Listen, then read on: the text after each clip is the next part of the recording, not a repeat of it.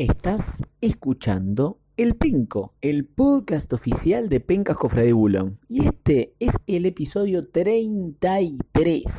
Es, es, es. Y no es un episodio en el que vayamos a conocer un nuevo penquista. No es un episodio en el que vamos a hablar de amor y de historias de penquistas que se conocieron acá o que se conocieron después o que se conocieron antes. Vamos a hablar del penquista. Del penquista en sí, y de su andamiaje en, en, la tabla y de cómo, de cómo te ve, de cómo los ve el, en este caso el organizador. Una humilde mirada de, de, cada uno de los penquistas. Vamos a empezar por el que está primero en la PCB. El que está primero en la PCB hoy es Adrián. En la última PCB, el que terminó saliendo campeón fue Adrián. En la última Copa de la Penca, el que llegó a la semifinal también fue Adrián. Y yo lo que te tengo que decir, querido Adrián, es que vos, en realidad, lo que me pasa es que...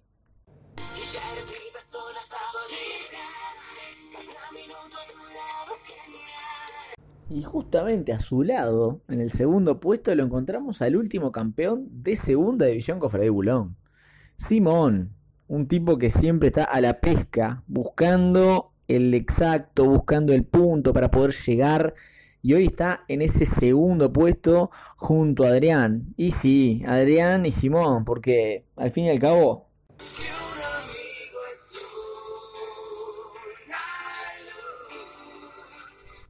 Y si hablamos de luz, como Álvarez de Ron, el que vio luz y entró fue el patrón, el máximo campeón de esta competición, que siempre está al alpiste buscando el momento para entrar justito en el podio. Y ahora está en el tercer puesto, 156 el patrón. Que lo parió el patrón, eh.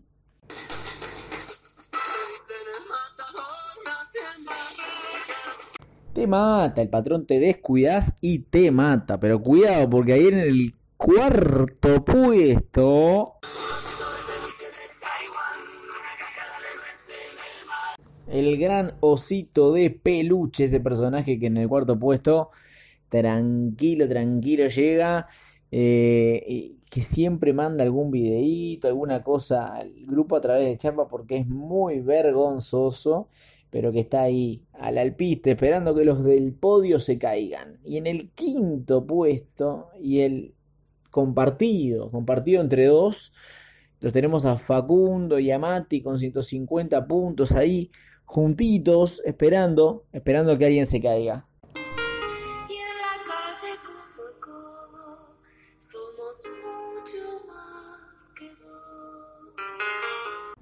Hasta el séptimo puesto hay que bajar para encontrarlo al desarrollador de la PCB, el Manchillan.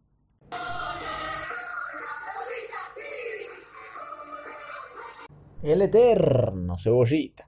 Y en el octavo puesto lo encontramos a Cristian tratando de zafar de pintarse de amarillo y quedarse con el repechaje. Está intentando salvarse de eso.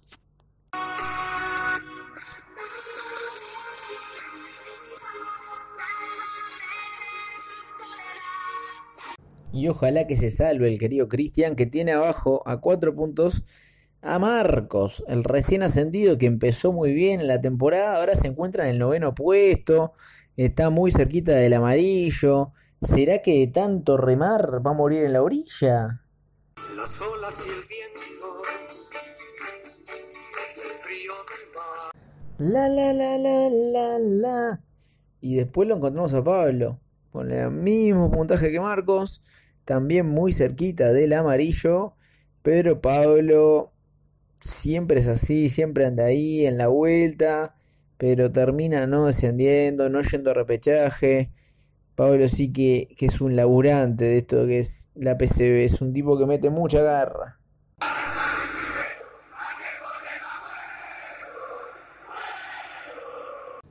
Ya hablando de huevo, el que tiene mucho huevo pero poco fundamento es el Chapa, que ahora está todito, todito de amarillo, yéndose directo al repechaje.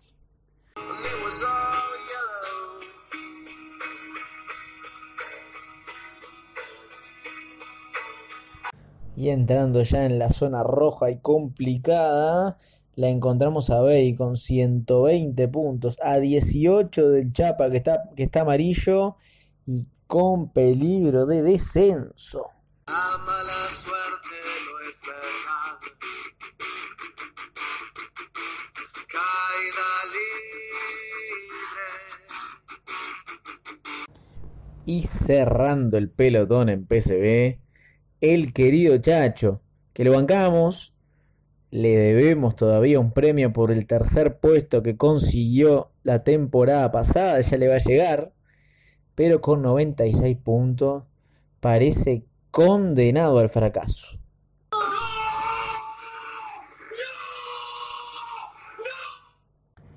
Esto fue el relato cantado de las posiciones de la tabla de la PCB.